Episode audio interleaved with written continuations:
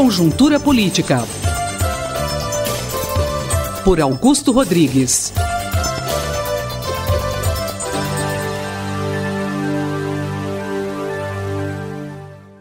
Augusto Rodrigues, vamos falar essa semana de três temas importantíssimos. Primeiro, começar da economia, falar da meta fiscal, como que o senhor analisa esse ponto que ficou definido, a renúncia de Cunha, que ainda vai gerando polêmica na política, e, mais importante de tudo, a sucessão na Câmara dos Deputados a partir de agora.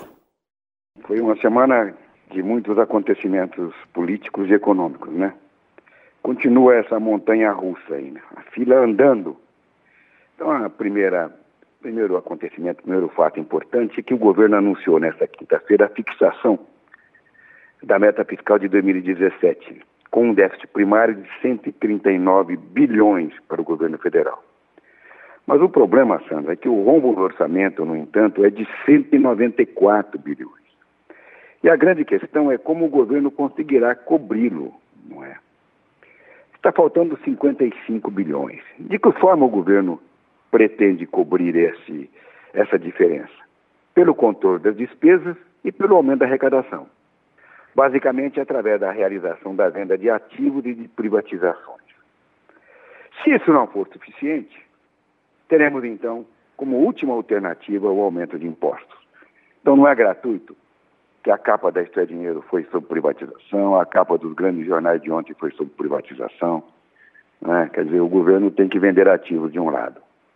E, e o governo está preparando o mercado para a eventualidade de precisar criar novos impostos, o que não é impossível que aconteça. Quer dizer, o Ministério da Fazenda venceu a queda de braço com o lucro político do governo. Foi uma vitória de Henrique Meirelles e sua equipe sobre o núcleo duro do governo, que vinha defendendo uma meta acima de 160 bilhões. Mas essa foi uma vitória de pirro, já que os economistas de mercado esperavam uma, um, um ajuste muito maior, de cento, fazendo a, a meta chegar a 120 bilhões. A decisão de Temer em relação à meta fiscal, entretanto, representa uma inteligente solução de compromisso, Sandra, já que fugindo dos extremos, dos 120 bilhões desejados pelo mercado e dos 160 solicitados pela classe política, crê que não precisará fazer cortes drásticos nas políticas sociais, o que poderia trazer impactos negativos na eleição presidencial de 2018. Eu creio que com a definição em, isso, de, de 139 bilhões, ele vai conseguir fazer aí uma, uma trégua com o mercado e com a grande imprensa nos próximos, nas próximas semanas, pelo menos. Né? O segundo fato político importante da semana foi a renúncia do deputado Eduardo Cunha né, à presidência da Câmara. Renúncia essa que foi articulada entre Cunha, o Congresso e o Planalto, através de um grande acordo. Está claro hoje na imprensa, para quem conhece a política, mas não estava tão claro há três ou quatro dias atrás.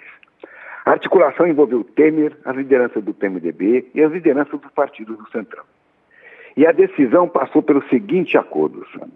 Em primeiro lugar, Cunha renunciaria ao cargo de presidente da Câmara, permitindo a realização de novas eleições já na próxima semana, já agora, já né, na quarta-feira à noite, com a escolha de um aliado do governo que desobstruiria as decisões, terminaria com a paralisia da Câmara e favoreceria o governo que quer dar um desfecho rápido à situação de instabilidade no comando da casa.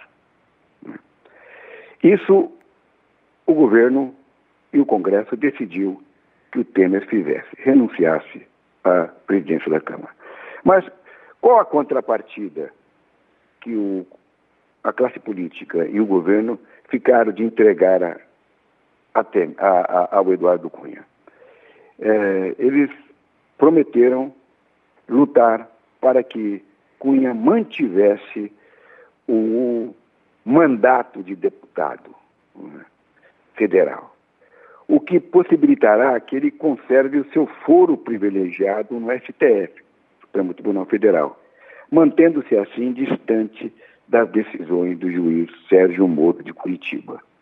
Então, essa semana não vai ser somente tomada pela, é, pelas eleições do candidato, do candidato não é, à presidência da Câmara, mas vai ser tomada também por essa tentativa dos aliados de Cunha não é, de manter o seu mandato.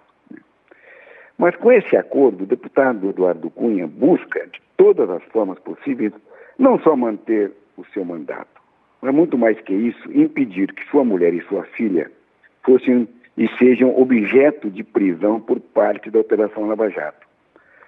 O problema é que não há acordo que garanta que isso aconteça, a não ser a realização por ele de uma delação premiada. Não é? Então, por isso a situação de Cunha é muito difícil. A Comissão de Constituição e Justiça vai votar nessa terça-feira, amanhã, o aditamento ao processo. E se o parecer de seu relator for aprovado, vai encaminhar para a presidência da Câmara uma solicitação com o objetivo de marcar a votação de cassação do mandato do deputado no plenário da Câmara. Essa votação vai ser nominal, vai ser aberta. E, nesse sentido, as chances de Cunha ser cassado são muito altas. Com certeza, a prioridade vai ser a eleição para a presidência da Casa. Tudo indicando que a decisão sobre a cassação do mandato do deputado Eduardo Cunha fique para depois do recesso, lá para o mês de agosto.